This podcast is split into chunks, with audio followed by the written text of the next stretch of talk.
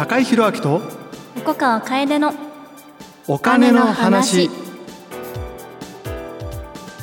こんにちは。経済コラムニストで YouTuber の高井宏明です。こんにちは。優しいお金の専門家金融教育活動家として活動しています横川楓です。高井宏明と横川楓のお金の話。この番組は資産運用には関心があるけど何から始めていいかわからない。そんな投資初心者に向けた金融教育番組ですついに8回目。あっという間ですね本当に。季節も変わって。コツコツと。季節変わったってこれ今10月の末に収録してるんですけど微妙に暑いっていう話をしたら 横川さん寒いっていうね。体感温度差が大きい。まあでも季節は変わってきていよいよもうだんだん年明けの新ニーサが接近してきてますよね。まあそういう中でね投資のやっぱり基本というかどう考えるのみたいなところを一からまあお勉強というかね少し自分でも考えてみたらというお助けをしようかなと思って、えやってきたこの番組。だんだんリスナーも増えてるようなんで我々にとっても励みになってますよね。はい。まあ、皆さんぜひぜひ SNS のね投稿もっていうところで。よろしくお願いします。今日は投資のリスクどう減らすについてお話をしていきます。ゆとりのある人生を過ごすために大切なのはお金。この番組では楽しくお金の知識を身につけることができる。ちょっとためになる話をお届けしていきます。感想は SNS ハッシュタグお金の話でお願いします。お金の金は漢字。話はカタカナです。それでは高井宏明と横川楓のお金の話スタートです。ラジオ日経高井宏明と横川楓のお金の話。今日の話投資のリスクどう減らす？前回は投資信託って何というお話をしました。今回は原点を再確認するためにも投資にはリスクがあるということを踏まえてそのリスクをどうやって減らして安心して投資を続けるかそんなお話をしたいと思います。まず投資におけるリスクとリターンの関係ここは横川先生にちょっとご解説いただいてよろしいでしょうか？はい。投資の商品のまあリターンっていうのは資産運用を行うこと投資を行うことで得られる収益のことです。一方投資のリスクっていうところは、まあ、一般的に危険なこととか、まあ、避けるべきことという意味ではなくリターンが不確実であることを表しますなんで、まあ、よく投資にはリスクがあるっていうところであの最初にね投資として買った金額より、まあ、下がってしまうことがあるっていうところ、うん、リスクって言ったりしますよね。うんうんうん、不確実っていうのは言葉のそのままでどうなるか分かんないってことであって下がるリスクもあるけど上がるリスクもあるってことなんですよね。リスクは両サイドにあると。でこれはどっちになるか分かりませんよという意味であってリスクっていうとちょっと怖いとか普通の会話で言うとリスクがあるっていうとちょっと危ないよっていうニュアンスが日本語の場合はとても強いと思うんですけども、まあ、そうじゃないと。で投資をするからには将来どうなるか分かんないっていう本当の意味でのリスクこれは引き受けなきゃいけないってことですね。ですね。それでまああのそのリスクをまあいかに少なくしていくかっていうところを考えていくのがまあ今日のポイントだったりとかするのかなと思います。ここで今日の一つ目のポイントです。リスクとリターンは比例する。リスクを低く抑えようとするとリターンも下がる。高いリターンを得ようとするとリスクも上がってしまう。世の中にはリスクがないあるいはリスクがとても低いけどリターンが高いローリスクハイリターンという商品は存在しませんそういうのは結構詐欺っぽいものが多いので気をつけてください。そうですね。よくあれですよね。あのグラフで私も昨日実はセミナーの資料で作ったんですけどあのリスクとリターンっていう表みたいの作って、まあ、一番低いのが預貯金で、うん、次が債券で次が投資信託で次が株式みたいな何ていうんですかねグラフみたいな、まあ、表がありますけどそれがなんかリスクとリターンが比例してまあ預貯金とかはリスクも低いけど、まあ、リターンももちろん低くて、まあ、より株式とかになってくると、リターンも大きいけれどもリスクも大きいみたいなところを表したりとかするんですけど、まあ、そんな感じで投資商品には結構いろいろなリスクリターンの差があるというような形ですよね。うんうんうん、結構グラフにすると実際にデータを取ってみて右肩上がりで並ぶんですよね。我々というか、まあ、プロの投資家とかはその図を見慣れてるんで直線から外れてるものを見るとん？これなんかあるなってこう勘が働くようになってるんですけど結構ね最近あの SNS 見てるともうローリスクでね必ず送り人みたいな広告がね流れてくるんですよ。これやっぱ新ニーサの前で流行ってるんだと思うんですけど、えー、なのでまああの皆さんそういうのには引っかからないようにですね、うん、ちゃんと王道がありますんでここで今日のポイントも一つお願いします。はい。さらにポイントです投資のリスクを少なくするためには長期積み立て分散が基本。リスクを少なくしていくためには基本的には長期積み立て分散こちらを目指すといいと言われています。これね3つの3点セット王道ですよね。一番わかりやすいのは分散ですかね、これはあのちょっと考えれば分かることで例えば1社だけの株式を保有してたらその会社の株価が半分になっちゃったら資産も半分になっちゃうと。でも例えば10とか20とか30とかあるいは日本の今上場企業って全部で4,000とかあるんですかね。分散してれば、まあ、こっちが上がればこっちが下がるみたいな形でバランスが取れるんでその代わりリターンも小さくなるかもしれないんですけどもリスクはかなり抑えられると。あとあれかな分散ってことで言うと最近海外に投資する人も増えてますよね。そうですねやっぱり日本と海外でその投資商品の動きが違うので、まあ、そういった意味でも、まあ、いろんな商品を持つっていう意味で海外の投資商品を買ってる方もいるんじゃないかなと思います。うんうんうん、そういうあの株式以外の例えば債券とか海外の株式債券とかいろんな通貨とかこれ値動きが違うんですよね癖が。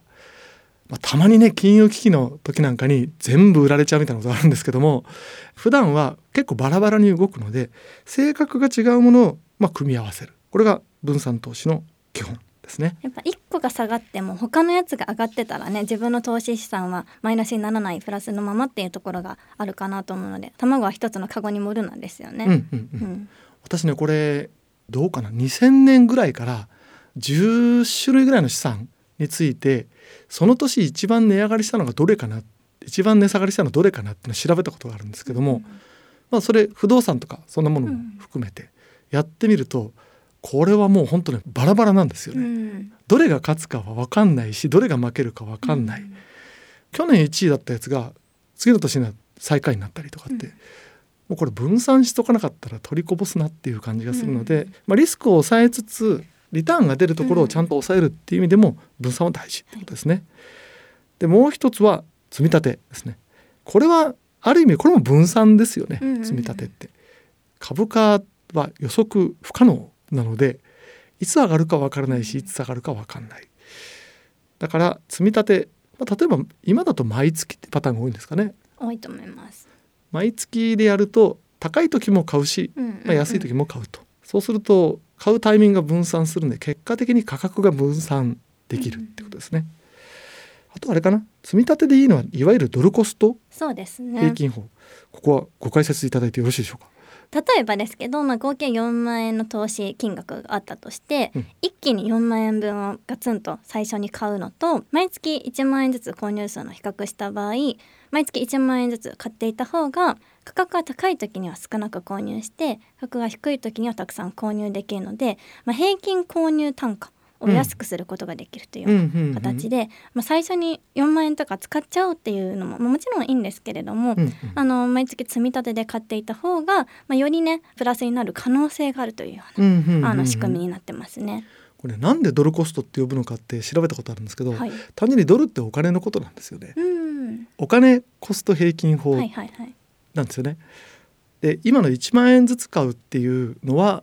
まあ、金額を平均で買っちゃうってことですね。うん、これをやると株価が例えば1,000円の時だと10株買えて500円の時は20株買えると、うん、そうすると長い目で見ると安い時にたくさん買ってるんで平均が下がるっていう、まあ、これもう昔からあるやり方なんですけど、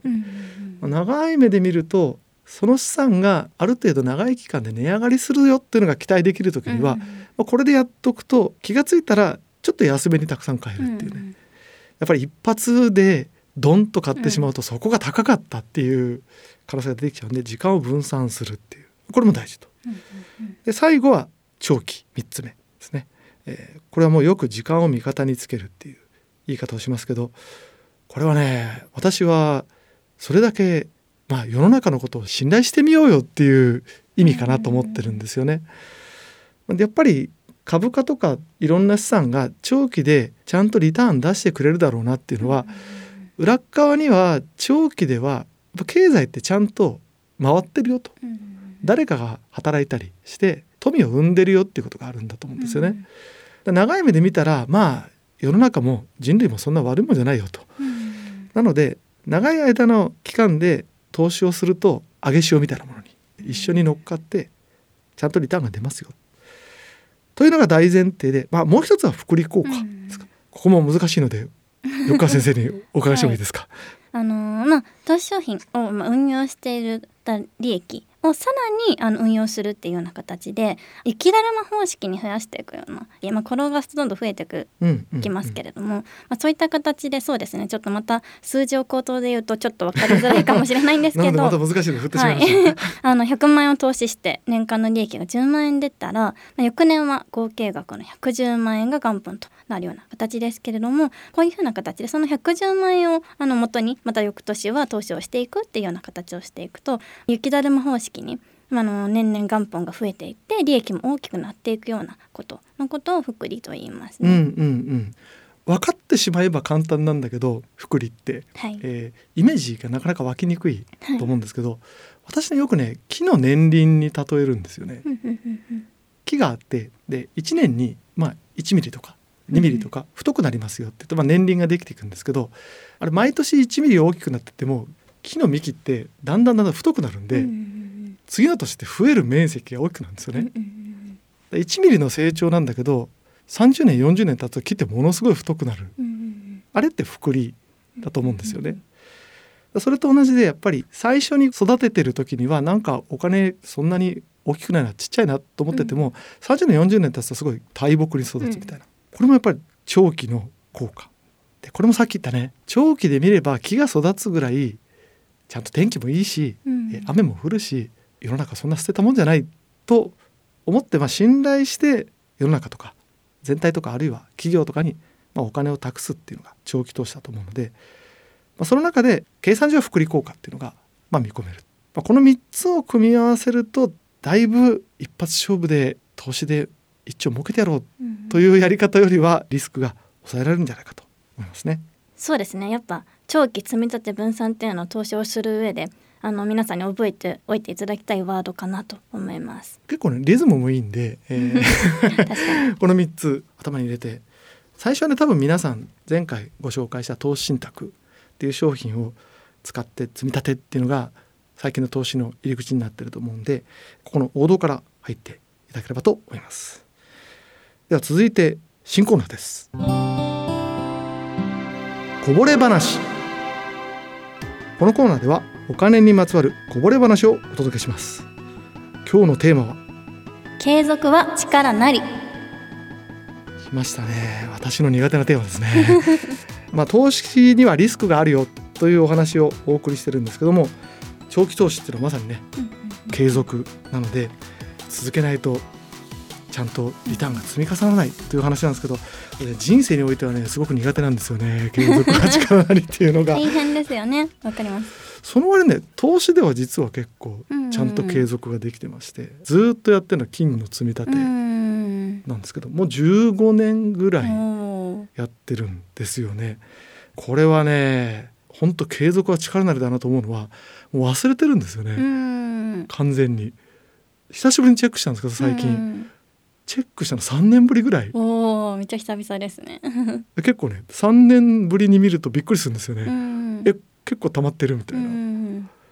この継続は力なのに力って結構ね忘却力もあるなと思ってですよね あれなんか俺やってたんだっけみたいな、はいはい、あれ横川さんも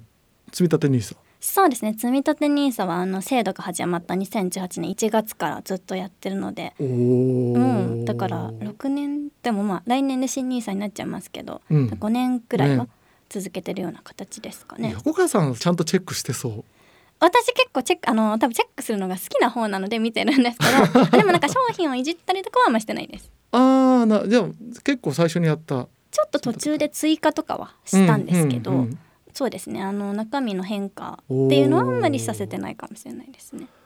なるほど。やっぱね習慣化というかねいつの間にかもうそれが普通になってるっていうのは結構大事まあ、積み立てって勝手にやってくれるから楽っていうのありますよね、うんうん、自分が継続してる感じじゃないじゃないですか。そうなんですよね、はい、忘れてんですよね、はい。うん、あれみたいなところからな気が付くと自分のねなんかこう外側で勝手に積み立てられてるみたいな感じになってるんで、そこのねやっぱりね続けるためには私のその金の積み立てもね15年やってますとかって言うんですけど、うん。うん、もうすごい少額なんですよね、うん。うん、月々は、うん、ランチ何回か分みたいなぐらいなので、それだとね無理がないんですねやっぱりね、これがね毎月何万円もやってるっていうと、あちょっときついみたいな時期が来たりすると思うんですけどまあなんか無理がない範囲だったらよくバイアンドフォーゲットなんて言い方しますけど、うん、それとは違ってねやっぱね何かを継続するってのは苦手なんですよね。はい、私で唯一この1年ぐらい続いてるのは水泳ぐらいでもそれすごいですよね。やっぱ水泳って普通にハードル高そうなイメージあります。これがねさっきあの木の年輪の話したんですけど、うん、筋肉も年輪のようにつくんですよね、うん、くりで、はいはい、結構1年前と比べると体型変わりましたね。肩周りとか。基礎代謝も上がってきてるんで。これもね無理しちゃいけないってのはランニングは続かなかったんですよね。50過ぎるとランニングやると膝にくるんで、ん。横川さんめちゃくちゃ継続力ありそうですよね。いやでも私基本的にズボラなので、えー、あのできる範囲でしかやらないっていうのはあのありますね。なんか例えばそうですね。私髪が長いので、うん、髪の毛とか傷まないようにすごい気をつけてはいるんですけど、うん、トリートメントとかやらない日とかもあるし髪の毛も乾かさずに寝ちゃう日もあるけれども無理をせずできる時に真剣にやるみたいな。それ大事。それ、ね,、をやってるとやらないよりはいいし、うんうん、やっぱ続けられるというかだったりとかあと読書とかもそうですね。私あの基本本スマホで読んでるんですけどえ？そうなんですか？そうなんです。それも本現物で読むと、うん、多分開くっていう動作が結構面倒くさいんですよ。へえ面白い。あの座って開くって動作が面倒くさいので、まあ、移動時間とかにスッてスマホで開いてでやるともう無理なく隙間時間で読めるみたいな。なんか。すごいな。やっぱこれやっぱめちゃくちゃジェネレーションギャップなんですね。私紙でしか読まないんですよね。あ本当ですか。基本。本はね物理的に私の場合は開くっていうのでスイッチが入るとかあるんですよ。今は本読んでるなっていうモードに自分が入れるので、だいたい1日に30分か1時間ぐらい本を読むんですけども、まあ、ソファで寝っ転がってとか、電車の中でとか、まあ、隙間時間は隙間時間なんですけど、いやスマホだと逆にもう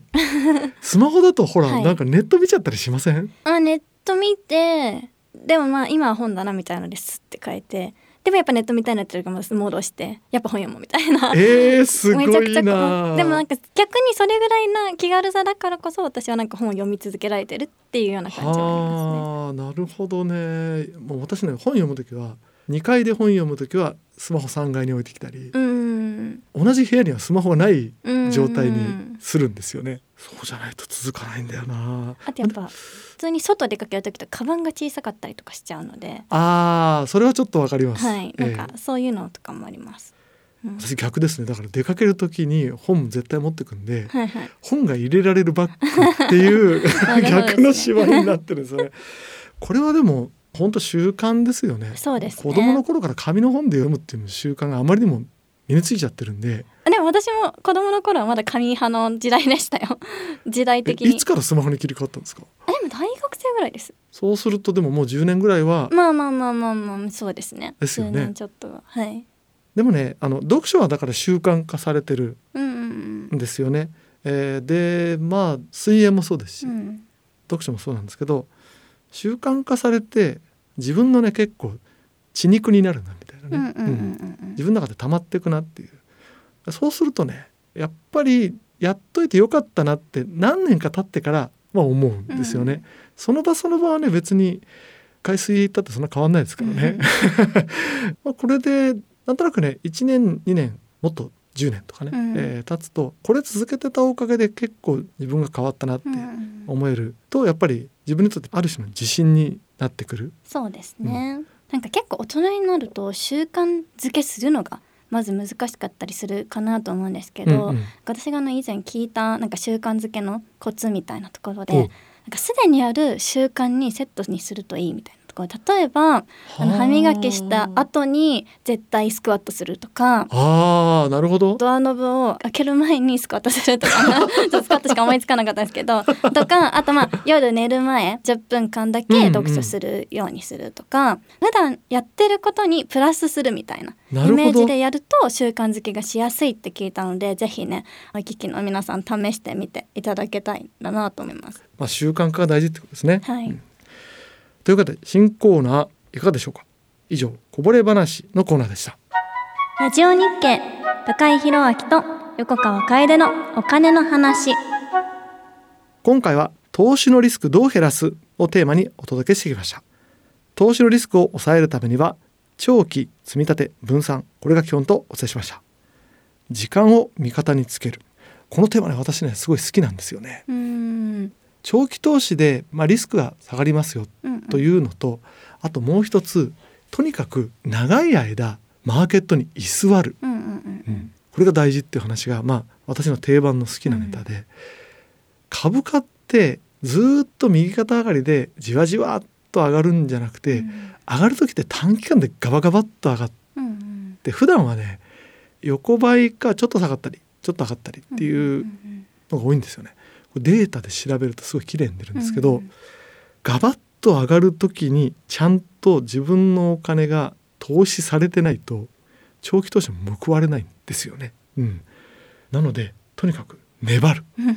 これが大事。やっぱ積み立てもねそういった意味であの何月何日まあ何月っていうか何日って決まってれば、うん。まあそのタイミングで絶対マーケットにいるような形になるのでそういう自動的な仕組みとしてもなんか結構長期的に続けられるいい仕組みが積み立てなのかなと思いますし、まあ、あとは本当に若いうちから始めると効果的な、まあ、投資期間っていうのがすごく長くなってくるというところで、学生さんとか話してても大学生でも積み立て NISA やってますみたいな方もいらっしゃったりとかするので、まあ、そうやって早いうちからやってるとあとあれですよね目標金額とか、うん。まあ、目指してる金額とかに達しやすくなるっていうのも私時間、まあ、長期投資のメリットかなとうん思っていて、まあ普通に考えては20代からまあ40代とかで100万円貯めるのと30代から40代で100万円貯める月々貯める金額違いますよねって同じように目標金額にも達しやすくなる、まあ、少より少ない金額でまあ増やしていけることができるっていうのも長期で考えるメリットかなと思ってます。いやー本当ね若い人が羨ましいですね。えーまあ 私もねまだ積み立てやってんですけどこれから積み立て50年やりますっていう人にはどうやってもかなわないんで、うん、そういう意味でもね、まあ、リスクを抑えるっていう効果もあるし横川さん言ってくれたよね。やっぱ長い期間でこれだけ作っていこうっていう、うん自分のそのライフプランうんうん。に合わせてそうすると無理しなくてできますよね。うんうんうんうんうん。投資始めるとどうしても短期間でねあの送り人になりたいとか、うん。ファイヤーみたいなのをちょっと目指しがちなんですけどももうちょっとね無理しないで長期でやればここまでだったら手が届くなっていうのが、まあ見えてくるんだと思うんですよね。先ほどねあの教えていただいた複利効果っうん。ていうのも計算に入れるとそんなに高いリターンを無理に目指さなくても、まあ、ちゃんと時間を味方につければ資産は作れる仕組みになってるんで、まあ、これを覚えておいていただきたいなっていうのともう一つその長い期間でやってる時には、まあ、どうかな。私も新聞記者28年やってましたけど、うんパッと思い出せるだけでもわあもうこれちょっとこの世の終わり的な感じだなみたいな あの金融危機って日本だけでも34回はあったし、うん。えー世界で見渡せばね、うん。世界全体がこれほんまやばいなみたいなうん。時もす、まあ、3回4回、うん。つい最近だとねコロナの時の暴落なんかそうでしたし、まあ、一番きつかったのはやっぱりリーマンショックですか、うん。うん。なんかもあったので、まあ、そういう時もあるよと。長い期間でやる時にはそういう時期もあるんだなってことをやっぱちょっと覚悟しといて、うん。それでも最後は粘った人はうん。報われてるよとうん。いうことも合わせて覚えておくとまあ大事かなと、まうん。あ、そのためにもね今日お話しした3つの鉄則。何でしたっけ？長期積み立て分散ですね。ね。これをね早く覚えておいてもう一つリスクとリターンはちゃんと比例するので低リスクノーリスクでハイリターンなんてものはこの世にないよと。変なものに引っかからないようにということを、まあ、ちゃんとね基礎知識として身につけていただければと思います。まあ、この番組でもね少しずつこういったお金の知識を皆さんとシェアしていくんで一緒に学んでいけたらと思います。では今日のまとめ。リスクとリターンは比例する。投資に対するリスクを減らすためには長期積み立て分散が基本そして何事も継続が大切。はい。次回のテーマはニーサって何です。やっとニーサの話ですね、ね、はい、はい、で投資する環境の中でも比較的リスクが少ないやり方もありますのでまあ、そちらも詳しく解説していきたいなと思います。はい。というわけでお時間となってしまいました。以上今日の話は投資のリスクどう減らすでした投資に関するご判断はご自身の責任において行われますようお願いいたします。高井宏明と横川楓のお金の話。高井宏明と横川楓のお金の話。エンディングです。だんだん具体的な話になってきましたねそうですね。もう今日の話とか本当に投資の鉄則みたいなところあるかなっていうような感じでしたね。こういったその基礎的な話多分何度聞いてもいいんだと思うんですよね。何度聞いてもよくてもう本当あのたまにね私自動車の運転、はい、免許取ったのってもう30年以上前かな、なんですけど教習所の教本みたいなやつありますよね、はい。はい、あれたまに見たりする。んですよ、えー、そうなんですか、うん、たまに見たりするんですよね、いやたまにねご覧になった方がいいです。あれうあれか。私免許持ってないです。そうかそうか。いやたまにね見るとね、はい、えー、あそうだよなって思い出すことあるんですよね。リアルに標識の意味とか忘れたりするんですけども、うん、分かってるつもりのことでも、基礎から見直すと、まあ、結構発見があったりするので、まあ、経済もそうなんですけどもね、たまにね例えば GDP 統計の中期とか見たりするんですけど、うん、これももう分かってるつもりなんだけど、うん、見返すとあそうだよなって、うん、まあ、あの結構新鮮な気持ちでね、えー、思い出したり、えー、するので、まあ、長期積み立て分散はいはいはいっていう感じかもしれないんですけども、えー、なんでだっけっていうのは、たまにね、えー、思い出すきっかけがあればそうだよなと確信する。そうするとあの今日のねもう一つのテーマの、まあ、継続の力に多分なると思うので、まあ、初めてねあそうだったんだっていう方も知ってるよっていう方も、もう一度おさらいの今回のお話お金の話、えー、生かしていただければと思います。この番組高井宏明と横川楓のお金の話はポッドキャストで毎月第2第4木曜日朝6時頃の配信を予定しています。次回の配信は11月23日の予定です。最新の配信を聞き逃さないためにも番組のフォローをお願いします。番組ではお金にまつわる疑問や質問も募集中です。SNS でハッシュタグお金の話をつけて投稿してください。お金の金は漢字。話はカタカナです。番組ウェブサイトからもお送りいただけます。ここまでのお相手は高井宏明と横川楓でした。継続は力なり私一番継続できてなかったな。言い忘れましたけどダイエットですね。頑張ります